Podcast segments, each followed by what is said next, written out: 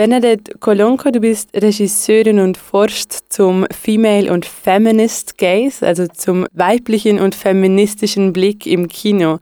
Die Rolle der Frauen sei oft entweder unsichtbar oder wortlos, so die These von deinem Buch.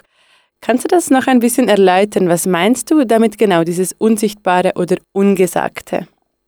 Genau, ich habe das als Titel des Buches gewählt, Unsichtbares und Ungesagtes es gibt da etwas in diesem Feld des Sichtbaren, also wenn wir jetzt das Kino angucken, wo immer auch gleichzeitig etwas ist, eben was nicht sichtbar ist, was vielleicht auch gar nicht so in diesem Bereich des Sichtbaren gerückt werden darf, weil es vielleicht zu viele Brüche hat oder zu viele Widersprüche hat, weil es tabuisiert ist, weil wir es irgendwie nicht sehen wollen und weil es auch sehr, sehr viel einfacher ist, ein Bild von Frauen in der Filmgeschichte immer wieder zu reproduzieren, was wir schon kennen, was mit einem gewissen Schönheitsideal zu tun hat, was mit gewissen Schönheitsnormen auch zu tun hat und auch ganz oft einer Sexualisierung des weiblichen Körpers, was wiederum auch bedeutet, dass damit eine Objektifizierung stattfindet und ganz wenig eigentlich Subjektsein, Menschsein stattfindet. Die Rolle von Frauen im Kino ist also entweder ganz unsichtbar oder sehr wortkarg. Hast du da ein paar Beispiele dafür, die diese These untermauern würden? Ja, also es gibt so spontan ein Beispiel aus der ähm, Geschichte des klassischen Hollywood-Kinos, so das ist zum Beispiel Hitchcock-Filme, wenn wir zum Beispiel an Vertigo denken, äh, wo quasi der männliche Protagonist die ganze Zeit den Blick hat und die Frau, die Frauenfigur anschaut. Also sie ist das Objekt des Blickes und er folgt ihr. Sie hat damit keine oder sehr wenig Handlungsmacht.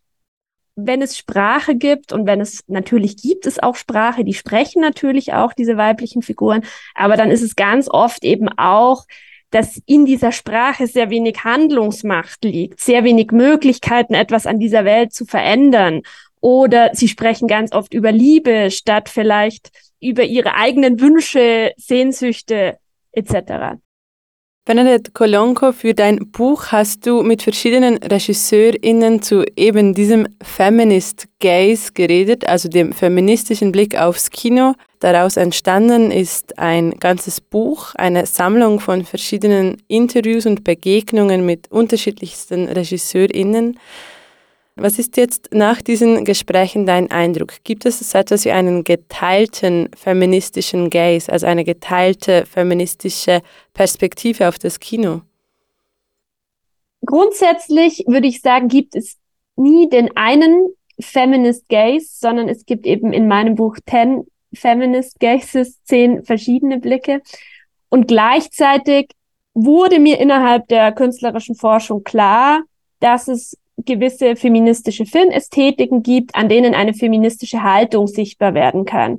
Dass es Blick- und Körperbilder gibt, die von einer neuen Generation feministischer RegisseurInnen entworfen werden und die feministische Blicke darstellen. Und da habe ich vier Felder, die sich für mich als besonders wichtig herausgestellt haben. Das sind zum einen die Blicke, die Reflexion, das Spiel, die Arbeit mit Blicken. Das sind Materialitäten, sinnlich-haptische Bilder, die nicht zwangsläufig einer Narration untergeordnet werden müssen.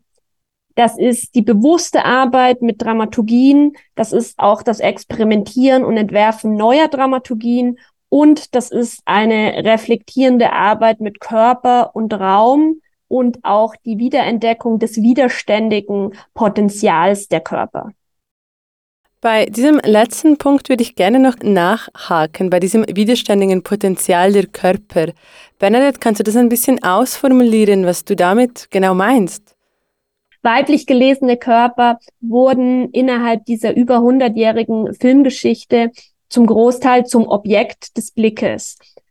Und jetzt gibt es in diesen feministischen Ästhetiken eine Haltung, die sagt, wir wollen nicht mehr, dass die Körper nur Objekt des Blickes sind, dass sie nur im Bild sind, um angeschaut zu werden, sondern diese Körper sollen etwas erzählen über das Leben, über die Brüche, über das eigene Begehren. Also man könnte auch sagen, der weiblich gelesene Körper, der nicht dafür da ist, Begehren zu evozieren, sondern vielleicht der weiblich gelesene Körper, der ein eigenes Begehren hat, sei das jetzt ein sexuelles oder ein Begehren, was dieser Körper in der Welt äh, tun möchte, welche Wünsche, welche Sehnsüchte der hat. Also das gibt's ja auf ganz vielen Ebenen.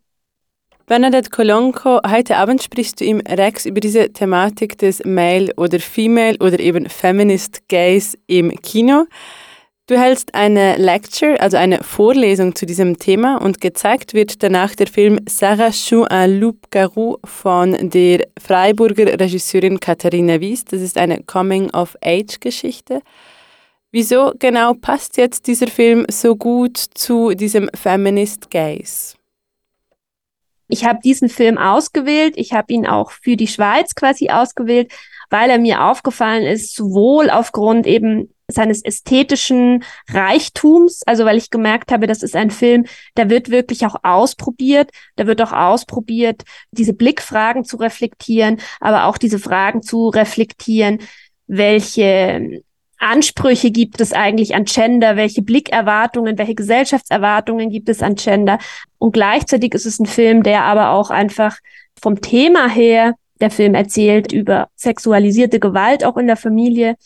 Und ich finde, dass der Film damit auch nochmal so einen feministischen Raum aufmacht,